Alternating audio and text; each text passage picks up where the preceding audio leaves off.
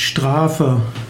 Strafe ist eine unangenehme Folge für etwas, was man nicht hätte tun können, tun sollen. Das Schicksal kann einen strafen, Eltern und Lehrer können die Kinder strafen und dann können natürlich auch Richter über einen Angeklagten eine Strafe verhängen.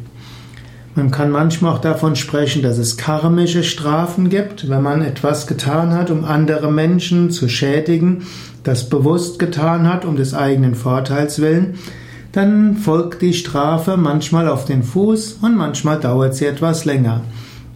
Bei Yoga Vidya sprechen wir allerdings seltener von Belohnung und Bestrafung im Kontext auf das Karma. Wir sprechen von Lernaufgaben, von Aufgaben, die das Schicksal einem stellt, damit wir daran wachsen.